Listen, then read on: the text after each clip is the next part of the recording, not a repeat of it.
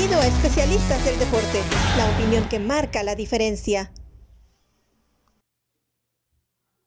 Hola, ¿cómo están? Y bienvenidos a esta nueva edición de Frontera a Frontera aquí en Especialistas del Deporte. Y hoy estamos trabajando con un emergente de lujo, ya que Verónica Rodríguez no nos puede acompañar hoy por trabajos previos que tiene con Telemundo. Eric está con nosotros, Eric Gómez. Bienvenido, Eric, una vez más aquí tienes tu casa. ¿Cómo estás? Mi sueño de toda la vida, ¿eh? ser descrito como me acabas de describir, emergente de lujo. Yo creo que si hubiera sido beisbolista, ese hubiera sido mi rol. Sabes, pagan muy bien en este rol, mucho más que lo que pagamos nosotros por este rol. es lo que te iba a decir, creo que es eh, una excelente opción de carrera, ¿no? Pero pues bueno, aquí estamos con muchísimo gusto. Oye, siempre es un placer estar contigo. Oye, y tenemos mucho de qué hablar y estamos en época de selección. Vamos, vamos a hablar de la selección de Estados Unidos, vamos a hablar del Tri y todos los problemas que ellos tienen, aunque le ganaron a Perú. De ahí pasamos a platicar un poquito de Chicharito, de MLS, Diego Coca, que se va del Atlas en una forma bastante sorprendente y bien, por cierto.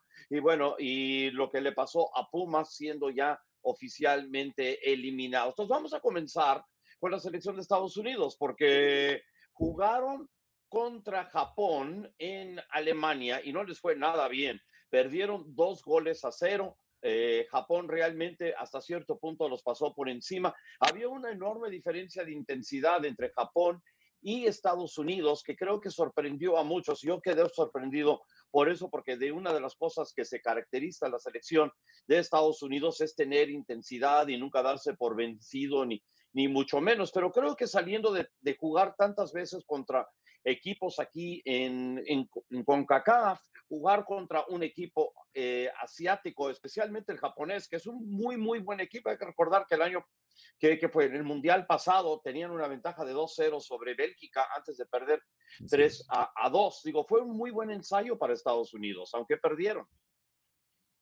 Definitivamente, y creo que los roles se revirtieron en este caso de cómo juega normalmente Estados Unidos. Para eso sirven estos amistosos premundialistas, para tratar de jugar de una manera distinta o de probar más bien diferentes cosas que te puedan servir contra ciertos rivales en la fase de grupos porque como mencionaste, Estados Unidos al final del día es un equipo que se caracteriza por esa intensidad y por estar encima del rival. Fue totalmente al revés. Estados Unidos sí dominó la posesión, 58 a 42%, sí dominó la cantidad de pases que se dieron durante el partido, 583 a 431, pero al final de cuentas la intensidad defensiva de Japón, estar encima de los americanos en todo momento, provocó que Estados Unidos solamente tuviera cuatro tiros a puerta comparado con los 16 de Japón en todo el partido. Y pues fue la diferencia, ¿no? La verdad se, se vio bastante mal el equipo de Berhalter en esta ocasión se vio bastante mal totalmente. Y, y, la verdad es que bueno que sucede aquí y no sucede en Qatar, ¿verdad? Ante Países de Gales, que es el primer partido, Inglaterra, que es el segundo, o Irán, que es el tercero. Entonces aquí tienes la oportunidad de limar asperezas eh, y darle una, y mostrarle al equipo lo que hizo mal para poder corregir los errores. Aún hablando de eso, pero creo que lo que más me preocupa de todo esto fue que la cantidad de errores no forzados que cometió la selección de Estados Unidos y de gente que normalmente no vemos ese tipo de errores, porque por ejemplo Walker Zimmerman es uno el defensa más constante que tiene la selección de Estados Unidos y él cometió errores, malos pases que terminaron en jugadas que, que puso en mucho aprietos a la selección. Lo mismo pasó con alguien como Weston McKinney, que normalmente es un defensa o un mediocampista que cuando está atrás defiende muy sólidamente. Es muy raro que cometa, que cometa ese tipo de errores. Vi invisible a un Tyler Adams que normalmente se pone enfrente de la defensa y resuelve muchos problemas. Entonces, tiene mucho Greg Berhalter con qué trabajar para tratar de arreglar estos asuntos. Sin embargo, una de las cosas que va a ser más difícil va a ser reemplazar a alguien como Miles Robinson, que se lesionó con Atlanta, se rompió el tendón de Aquiles, entonces él no va a eh, estar. Y luego Anthony Robinson, que se lesionó con Fulham y lo extrañaron por el lado izquierdo. Sam Vines no hizo demasiado mal las cosas, muy conservador en la primera mitad, más adelante en la segunda mitad, pero de todas maneras, en conjunto, solamente Matt Turner fue el que se salvó para Estados Unidos.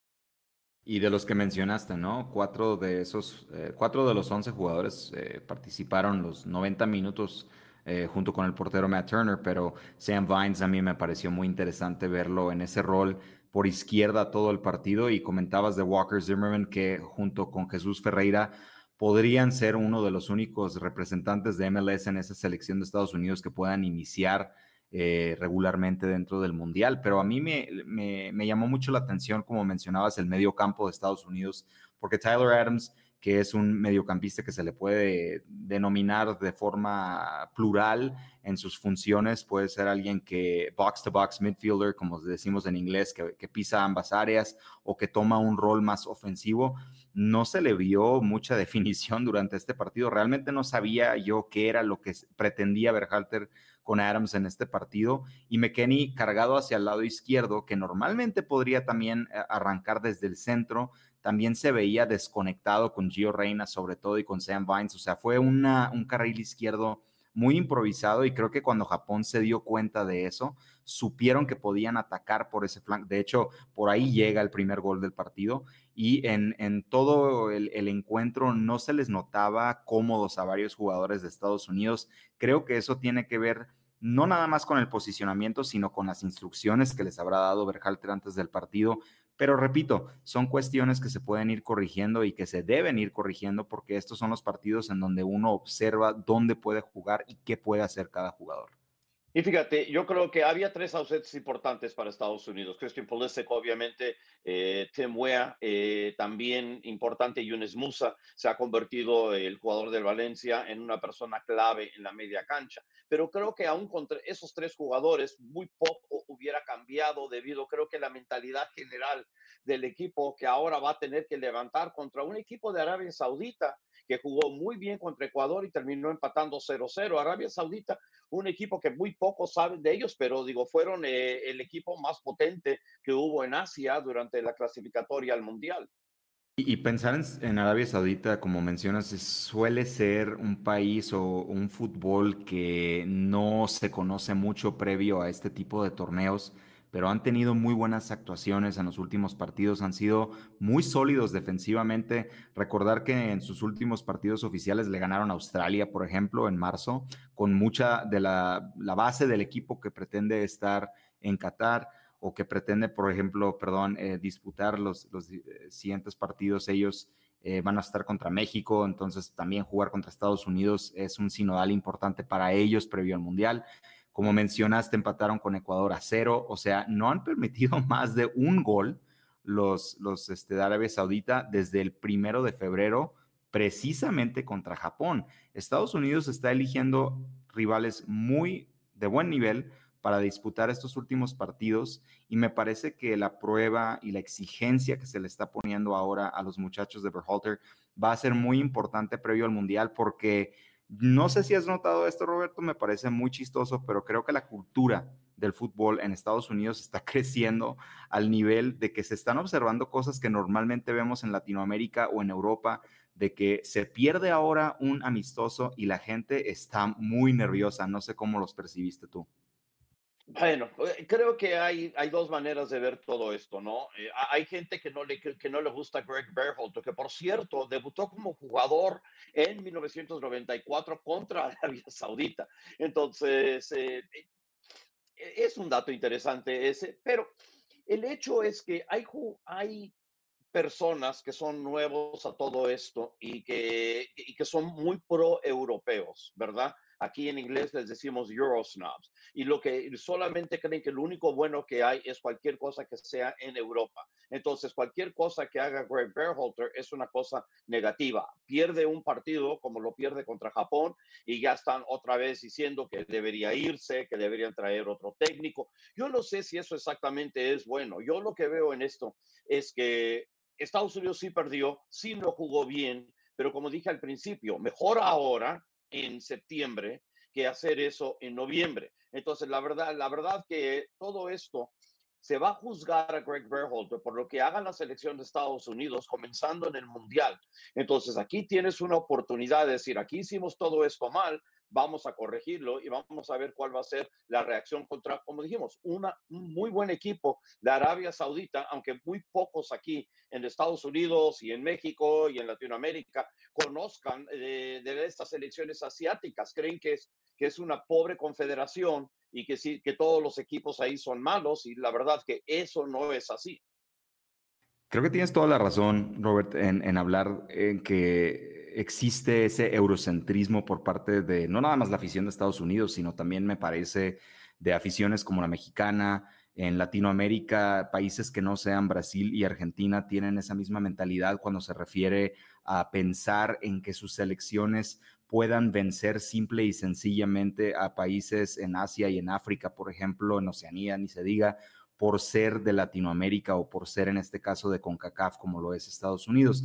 Pero yo veo una selección como Arabia Saudita y veo que se están preparando de una manera excelsa para enfrentar a ese tercer partido del grupo C que puede ser vital para ellos contra México. Van a disputar partido los árabes contra Estados Unidos, como sabemos perfectamente el día mañana, el día martes, eh, contra Honduras el 30 de octubre y contra Panamá. Es uno de sus últimos partidos previos al Mundial el 10 de noviembre. Entonces, muy importante saber que cuando se enfrentan estos, estas selecciones a equipos como Estados Unidos y México, ellos no son ningún equipo improvisado ya como pudo haber sido hace 20, 25 años o incluso más y que también están teniendo una preparación con técnicos y con métodos de preparación que precisamente están siendo importados de Europa y de Sudamérica, de tal manera que los, eh, el fútbol y el nivel de fútbol se está cada vez nivelando más. Absolutamente. Y ahora mira, desde el grupo de Estados Unidos, eh, que es el grupo B en el Mundial, Inglaterra perdió contra Italia, País de Gales también perdió en la Nations Cup. Los dos equipos, por cierto, descendieron al grupo B. Irán le termina ganando a Uruguay 1-0 y Estados Unidos pierde contra Japón dos goles a cero. Entonces, Irán es el equipo que le fue mejor y, por cierto, ganándole a un equipo muy fuerte de Conmebol, ¿verdad? Y lo hizo muy, muy bien. Entonces, Estados Unidos se va a tener preocupar de lo que hizo Irán y, está, y México va a tener que ver lo que está haciendo Arabia Saudita, con el que le toca jugar. Mientras tanto, México juega contra Colombia mañana en un partido amistoso que va a ser allá en el área de San Francisco. En los últimos dos enfrentamientos, Colombia le ganó 2 por 0 a México en febrero del 2012, mientras tanto en el 2010 México le ganó 1-0 a Colombia. México viene de un empate, a, perdón, de ganarle a Perú un gol por cero. Estaba empatado el partido la mayoría del tiempo, hasta el gol de Chucky Lozano, ahí casi al final.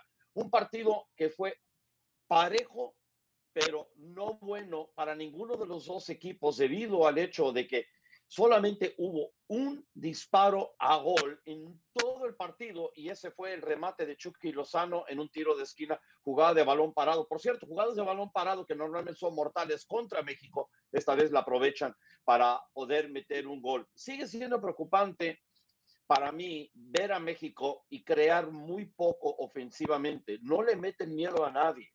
Entonces uno puede decir, bueno, es que no tienen goleadores, no está, no está Jiménez, no está Raúl Jiménez, que no ha sido el mismo desde que seleccionó la cabeza en el 2020. Eh, Santiago Jiménez eh, ahora está en el Feyenoord y pues hay esperanzas ahí. Henry Martín, que para mí se me hace el mejor, el mejor delantero mexicano del momento y que probablemente si yo soy Tata Martino y necesito arrancar un, un cuadro titular, yo voy con Henry Martín de ser mi, mi nueve titular para México. Pero el problema es que tú puedes ser el nueve titular y puedes ser el mejor nueve titular del mundo, pero si no te llegan balones en buena posición para poder tirar, es muy, muy difícil meter gol. Y la creatividad mexicana, eh, por lo menos en este partido contra Perú, y lo hemos visto anteriormente también, es casi nula. Eso es preocupante para mí.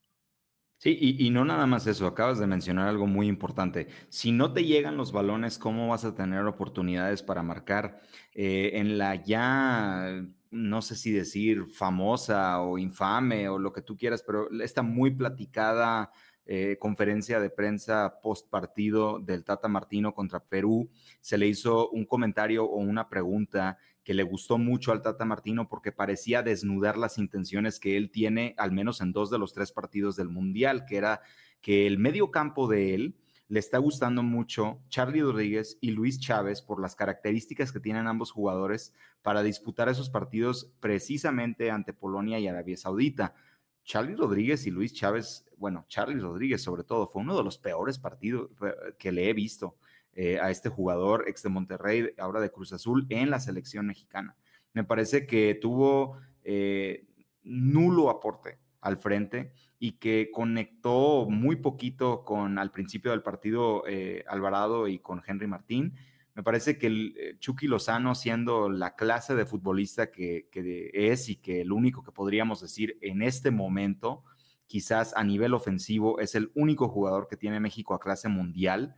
Eh, no estaba teniendo muy buena asociación con Luis Chávez por la banda izquierda y que Edson Álvarez, que también sabemos perfectamente es un jugador que pisa ambas áreas, similar a lo que decíamos de Tyler Adams en Estados Unidos, pues no estaba tampoco siendo el vínculo que pretende ser alguien en el centro del medio campo para un eh, elenco ofensivo. En este caso, nuevamente arrancaron Alvarado, Henry Martín y el Chucky Lozano. Cuando cae el gol del Chucky Lozano, pues es una jugada accidentada. Y yo creo que México, y conociendo al Tata Martino, cuando no ha estado al frente de selecciones o de equipos que tienen un poderío ofensivo importante, llámese Argentina o Barcelona, Tata Martino suele ser muy conservador con su elenco ofensivo cuando tiene dudas sobre los jugadores que van a representarlo en un torneo importante. Paraguay llegó a la final de la Copa América hace 11 años, creo, sin haber ganado un solo partido. Jugaban al 0-0 y ganaban en penales. Entonces, yo no sé si le alcance a hacer eso y no sé, obviamente no le gusta a la afición mexicana que el Tata Martino juegue así con, con la selección, pero creo que eso es a lo que él aspira, ¿no? ¿No te parece? Mira, ganar es el chiste, ¿verdad? Al final de cuentas, lo que si cuando alguien va a analizar tu trabajo es que si lo haces bien o no. Y el trabajo en ese sentido es cuestión de resultados, porque en México, pues al final de cuentas son resultadistas como en todos lados. Mira, nosotros entendemos que queremos ver fútbol vistoso y tal, pero si, si quieres ponerte como fue, ¿recuerdas ese equipo de Grecia que ganó la, 2004. ¿qué fue? la Eurocopa, ¿verdad? En el 2004. Digo, era un, partido, era un equipo en donde jugaban los peores partidos, digo, buscaban una oportunidad, la metían, se echaban atrás y defendían a muerte y era totalmente el antifútbol pero al final de cuentas celebraron el título. Si Tata Martino llega al quinto partido jugando de la manera en que está esta selección mexicana, ¿cómo crees que lo vayan a recordar? No, pues muy bien. O sea, lo acabas de decir, la afición es resultadista. Yo creo que ahora se entiende que México no había estado teniendo buenos resultados sin importar que juegue bonito o que juegue feo.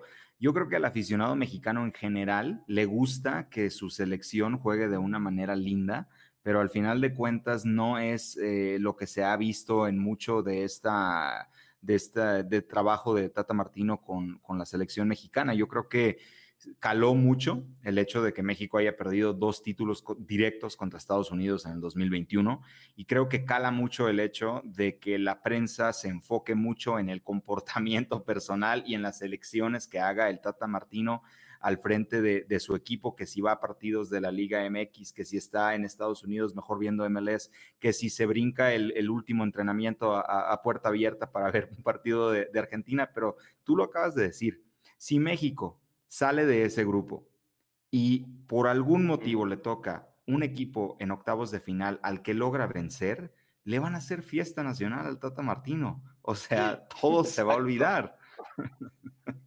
Entonces, yo la verdad no siento que sea, no, que sea algo de, vida o muerte el hecho de que México esté batallando con este, este asunto de generar ofensiva, porque para mí, aunque a mí no me guste ese estilo, como lo acabas de mencionar, es importante que se consiga el resultado y si él lo puede hacer, adelante.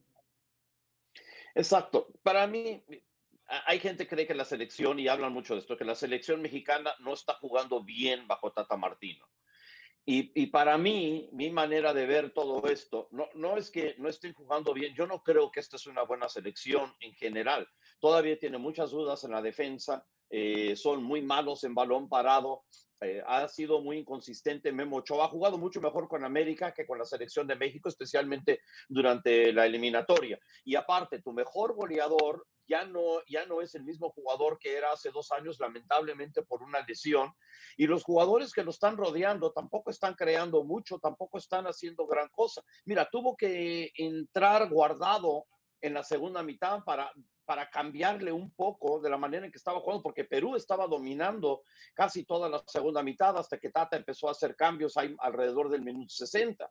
Entonces, y Perú, por cierto, no es mal equipo. Creo que creo que los nervios terminaron matándolo contra Australia porque era mucho mejor equipo que Australia, lo demostraron en la cancha, simplemente fallaron una enorme cantidad de goles y perdieron en penaltis. Perú debió estar en el Mundial sobre Australia, pero al no ser contundentes no lo están. Entonces, no es que hayan jugado contra un mal equipo y no jugaron bien, terminaron ganando el partido, que es importante, porque siempre he dicho que equipos buenos encuentran maneras de ganar partidos y equipos malos encuentran maneras de perderlo. Me gustó mucho que México haya encontrado la manera de ganar este partido, pero sigo con lo mismo. No creo que es una muy buena selección y no me sorprendería que no llegara, que no pudiera salir de su propio grupo, porque si no metes goles, y es el problema principal que tiene el equipo, creando ofensiva, y sé que no estaba Héctor Herrera, que es un jugador importante para México, entonces es muy difícil avanzar. Sí, totalmente de acuerdo, pero mira, tú lo acabas de decir, los equipos buenos encuentran la manera de sacar resultados. Ya no voy a decir ganar porque al final del día también en un mundial te puede servir un, empate dependiendo de la situación, pero el último partido oficial que México perdió fue en noviembre del año pasado eh, contra Canadá, ¿verdad? De ahí en fuera vencieron a Jamaica, empataron contra Costa Rica, le ganaron a Panamá, empataron contra Estados Unidos, le ganaron a Honduras, le ganaron a, El Salvador. En la Nations League, obviamente, con un equipo B, le ganaron a Surinam y empataron contra Jamaica. Este equipo no está mal dirigido, aunque le parezca de esa forma a, a la afición mexicana y a gran parte, a gran sector de la prensa mexicana. Eso es lo que yo estimo y lo que yo, digamos, reconozco de esta gestión del Tata Martino. Tú lo acabas de decir, si le alcanza a México para salir del grupo, me parece que va a depender mucho, obviamente, de lo que puedan hacer contra Polonia y Arabia Saudita, pero al final del día no es que sea la mejor versión de, de México que hayamos visto ni siquiera en los últimos 10 años. Esto va a depender mucho de esos dos partidos y mira, quieras o no, yo siento que ante Argentina, a pesar de que Argentina es candidato a ganar el Mundial, el Tata Martino es quien mejor conoce a ese equipo y a esos jugadores. No me no descartaría que fuera, que fuera un partido difícil para Argentina, aunque al final de cuentas van a ser favoritos. Van a ser favoritos, pero tienes toda la razón. Y de parte de la razón o la gran parte de la razón por la cual está yendo a ver a Argentina es para ver cómo juegan, para ver cómo puede armar un equipo, un esquema, un sistema que vaya a poder eh, limitar lo que pueda hacer Argentina, que no es nada más frenar a Messi, hay mucha calidad por todos lados en esta selección y están jugando muy bien y mucho mejor que lo han hecho en años anteriores, porque todo mundo está contribuyendo, no es solamente, hijo, tenemos que depender nada más de Lionel Messi y de ahí en adelante. Oye, hablando de México, y pusiste todo muy, en muy buen contexto, uno escucha a los aficionados y escucha a la prensa y todo lo que están quejando, y eso que no ha perdido un partido en, en mucho, mucho tiempo la selección mexicana, y aún así todo el mundo se está quejando. En fin, por otro lado, mientras que México está teniendo todo tipo de problemas anotando goles, Javier Chicharito Hernández metió dos goles más para el LA Galaxy, venciendo a San José por tres goles a dos. Estaban arriba 3-0 en ese partido él reaccionó San José ahí al final, metió dos goles, puso un poco de apuros al Galaxy al final ante más de 44 mil aficionados en, en Stanford en el juego anual del Cali Clásico que juegan en la institución universitaria que lo hacen para poder tener un, un evento de fuegos pirotécnicos al final. Normalmente está armado ese juego para el 4 de julio. Este año por incendios alrededor de, de esa área no se pudo jugar ese partido ahí, lo pospusieron, lo pospusieron hasta ahora. Y por dos razones menciono lo de Chicharito. Por uno, porque no va a ir con la selección mexicana, ya lo dijo Tata Martino, por más que haga, no, no lo van a seleccionar. Ya sabemos que son problemas que son fuera de cancha pero por otro lado sí lo necesitan. Y regresando nada más al tema de MLS, el Galaxy necesitaba esa victoria y ahora está en pos el Galaxy de hasta poder tener un partido de local en postemporada. Fue una enorme victoria para el equipo de Greg Vanny. Sí, totalmente. Y están se quedan a un punto de Nashville en la conferencia oeste con 46. Creo que ese partido era absolutamente necesario para estas aspiraciones que puedan tener ellos en postemporada. Y evidentemente, al estar arriba de Portland por diferencia de goles, también creo que pues es un sentimiento un tanto agridulce el hecho de haber desperdiciado, si queremos decirlo de esa manera, esa ventaja de 3 a 0 pero la victoria vale oro molido. Ahora vamos a ver qué pueden hacer ellos eh, en el cierre de, esta temporada regular. Eh, todavía van a recibir al Real Salt Lake el siguiente sábado y ese partido también va a ser evidentemente muy importante para ellos porque Real Salt Lake está peleando por ese, esa, esa, posibilidad de entrar a postemporada. Ahorita están fuera, pero venciendo al Galaxy se pueden meter de lleno, empatarían al Galaxy en puntos de hecho, si lo consiguen. Entonces, no se acaba el, trabajo duro para Greg Vanny, no se acaba el trabajo duro para el Galaxy, pero creo que se dejaron en una posición muy buena para avanzar en, estos, en este cierre de temporada regular. Y como mencionas, si mantienen esta línea, vencen a Real Salt Lake, vencen al Houston, que evidentemente tendrían que hacerlo si es uno de los peores equipos de la liga, eh, van a estar en una posición muy privilegiada para entrar a la postemporada cuando hace algunos días se veía muy complicado. Se veía muchísimo, muy complicado. Y fíjate, si Real Salt Lake le termina ganando al Galaxy, lo empataría en puntos. Sin embargo, el primer desempate en MLS, a diferencia de México, donde es diferencia de goles, son victorias. Ese es la primera, el primer diferencial. Y el Galaxy tiene 13, Real Salt Lake tiene 11, de ganarle tendría 12. De todas maneras, el Galaxy estaría por encima de ellos. Y los dos partidos que le quedan es ese de Real Salt Lake de local y luego visitan a Houston, que ha jugado un poco mejor, pero de todas maneras sin Héctor Herrera no es exactamente el mismo equipo. Es un equipo que, por cierto, el año entrante va a ser muy, muy distinto debido a la cantidad de dinero que le quieren invertir. Realmente Ted Siegel quiere ser uno de los que más gasta, según todo lo que ha dicho. Entonces va a ser muy interesante ver con qué rodean a Héctor Herrera el año entrante. Y del Galaxy ganar, si ellos se van a 49 puntos, saltarían a Nashville, que está con 47, y estarían a un punto de FC Dallas. Entonces, e, e, es una muy buena pelea la que hay al final de la temporada y creo que el cambio en el Galaxy ha, sido sustancial por un par de jugadores que, que han llegado, pero el, principal de ellos ha sido Ricky Puch, que, que llegó del Barcelona y que los ha ayudado muchísimo. Y el otro ha sido el uruguayo Gastón Brugman, 30 años de edad, que desde que llegó al equipo realmente ha ayudado a solidificar la media cancha y contribuyendo hacia adelante especialmente, ya tiene tres goles en 12 partidos. Sí, definitivamente. Yo creo que esa es la apuesta en este momento del Galaxy en general, de ser un equipo que, mm, ¿sabes qué? Nos vas a meter dos goles, nosotros te vamos a meter tres.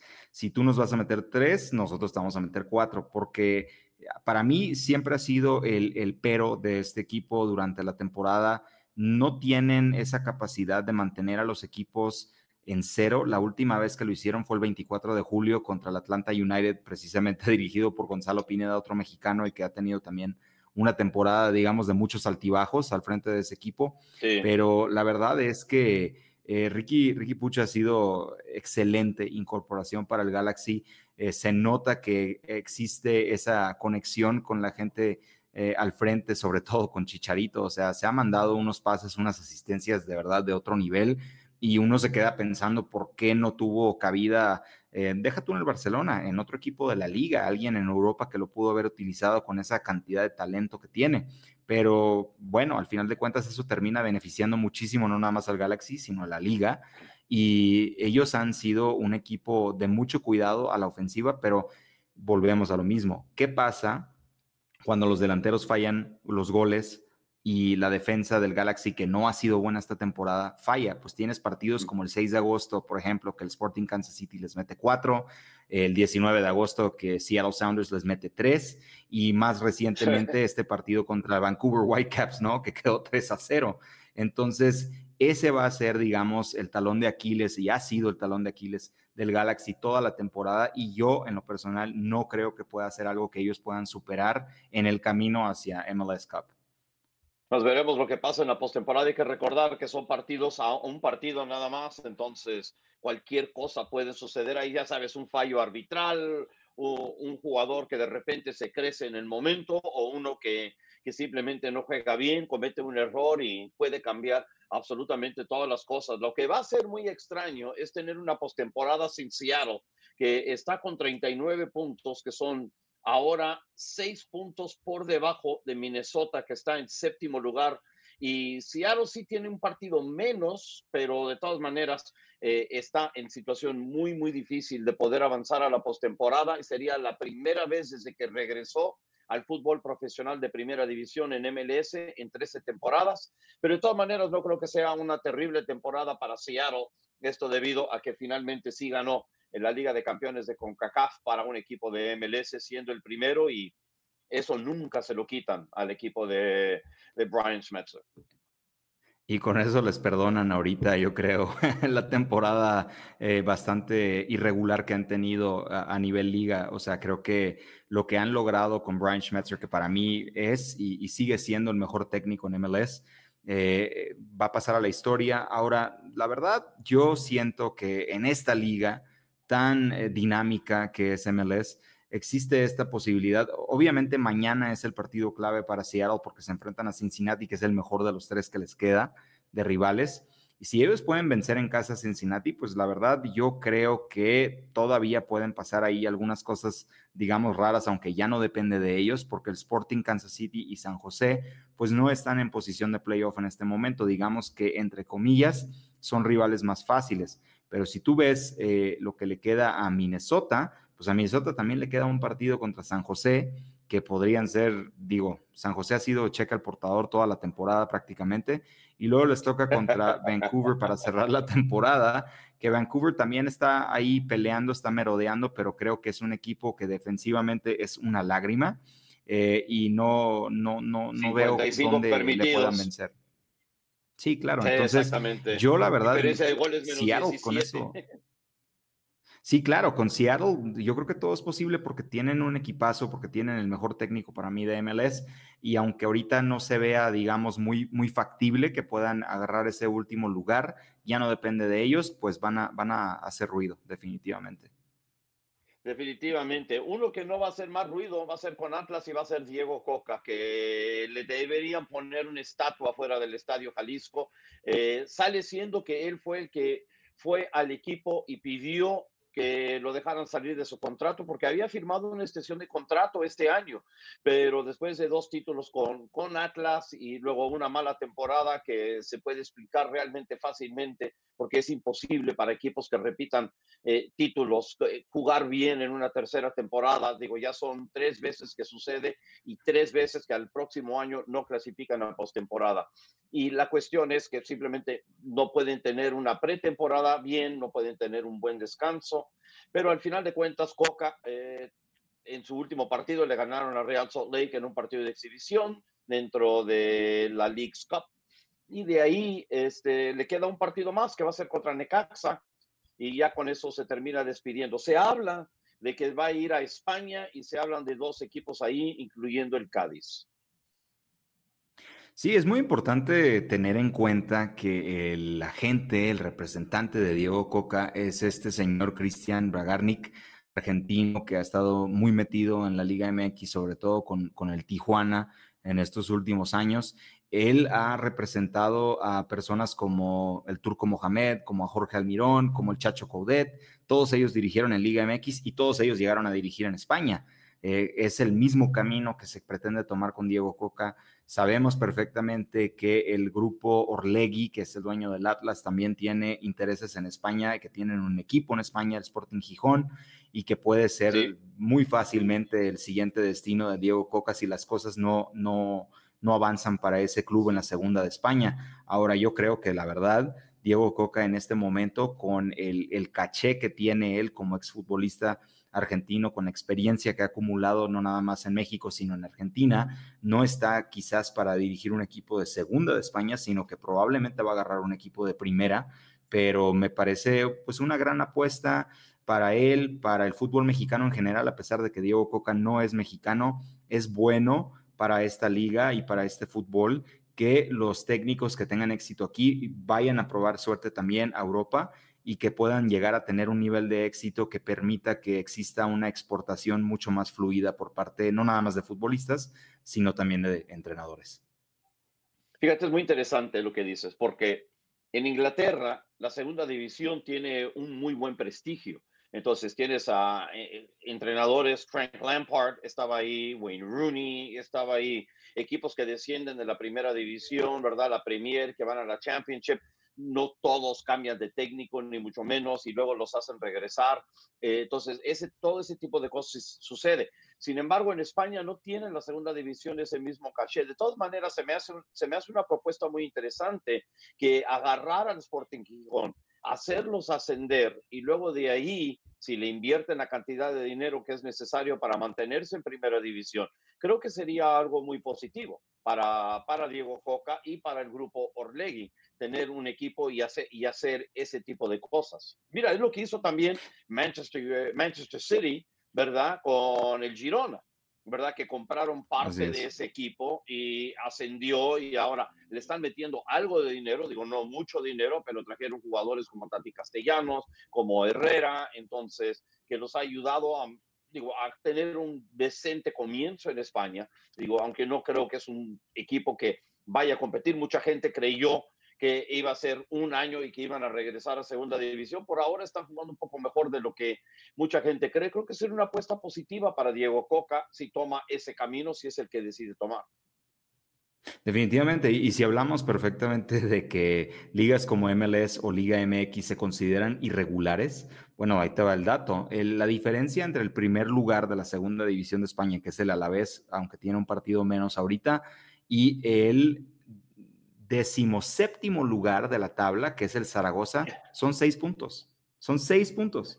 Entonces es una liga muy pareja, muy competitiva. Oye, hay equipos históricos que están ahorita jugando allí para el fútbol, no nada más español, sino europeo en general. O sea, está el, el Racing de Santander, el Málaga, el Zaragoza, obviamente el Oviedo, que es propiedad de otro grupo mexicano está el Gijón, está el Granada, está el Alavés, que está de líder. O sea, es una liga con equipos que evidentemente estamos acostumbrados, digamos los que ya estamos un poquito más avanzados de edad, de ver no nada más en la primera de España, sino de repente disputando alguna competencia europea. Entonces, lo que pueda agarrar, lo que vaya a agarrar Diego Coca en esta liga, o ya sea en, la segunda o en la primera de España, pues va a ser un gran logro para él y para su carrera y evidentemente para Orlegui, que, sigue haciendo las cosas de una manera muy eh, sobresaliente en el fútbol mexicano en general.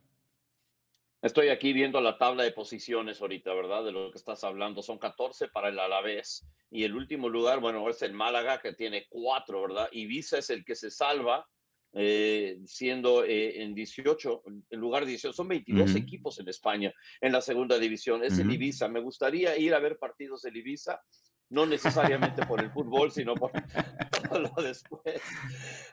si me llevas, hacemos la cobertura, ¿eh? ¿eh? Vamos, vamos para allá. Necesitamos narrar partidos ahí. Oye, pero sí, con lo que estás diciendo, están Las Palmas, está Granada, eh, está equipos que han estado en la primera división, Levante, Huesca, eh, Tenerife, Real Zaragoza, entonces Racing Santander, entre otros, bueno, son un chorro. El Gijón tiene 11 puntos, 7 partidos jugados y en este momento eh, estaría en, la, en el playoff por ascender por la última posición. Así es. Así es. Pues no, estaría eh, nada, nada mal.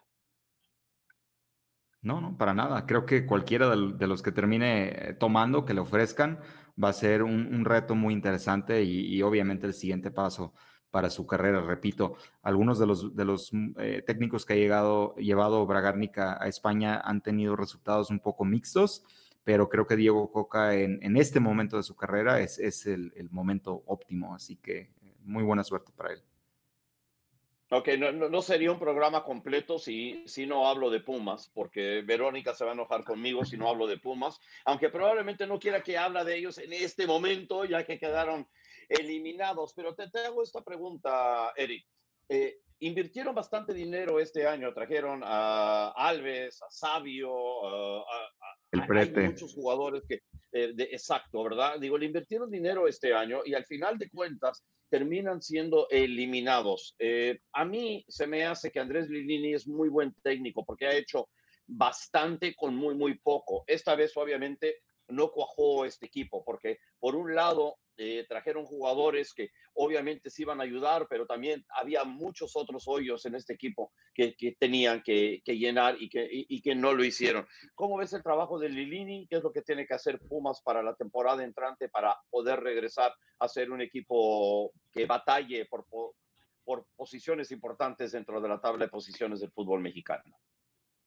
Claro, no, me gustaría ser negativo con alguien como Lilínica que acabas de mencionar. Ha hecho un gran trabajo y lo ha hecho casi siempre con un plantel corto. Quizás este fue un tema de adaptación en donde entran muchos jugadores de alto nivel y con un cartel importante y simple y sencillamente fue demasiado para un torneo corto y sobre todo comprimido porque gracias al Mundial eh, se ha tenido que adelantar mucho el calendario del fútbol mexicano. Entonces prácticamente no ha habido absolutamente nada de adaptación. La, temporada inició hace dos meses y estamos por terminar la temporada regular, la fase regular del fútbol mexicano a, 60 días después, ¿no? Eso es, un tiempo prácticamente imposible para que un equipo, perdón, pueda adaptarse, pero Lilini también quizás es uno de esos técnicos que precisamente cuando él es la cabeza del grupo, cuando él es, digamos, la personalidad importante o la figura importante de un grupo y está dirigiendo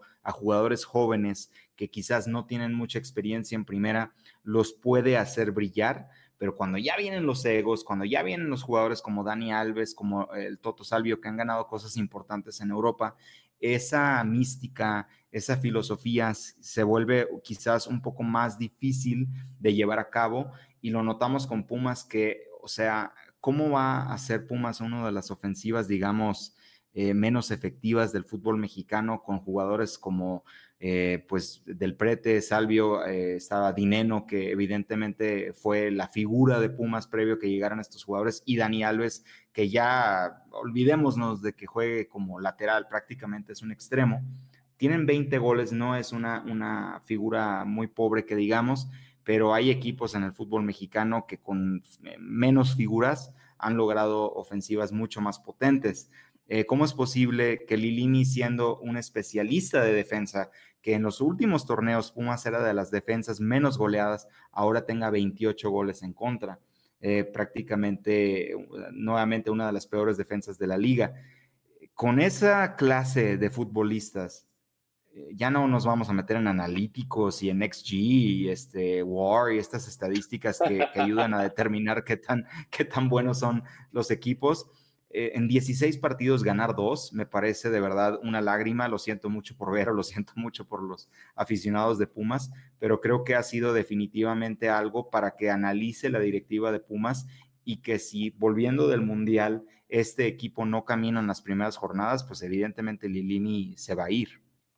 Bueno, pues esperemos de que las cosas le vayan bien a Pumas y no tengan que llegar a tomar esa decisión. Eric, con eso vamos a cerrar el programa. Oye, mil gracias por estar aquí. De nuevo, siempre es una plática genial cuando te tenemos acá, no solo sobre la Liga MX, sino también sobre MLS. Siempre estás invitado, esta es tu casa y ya lo sabes.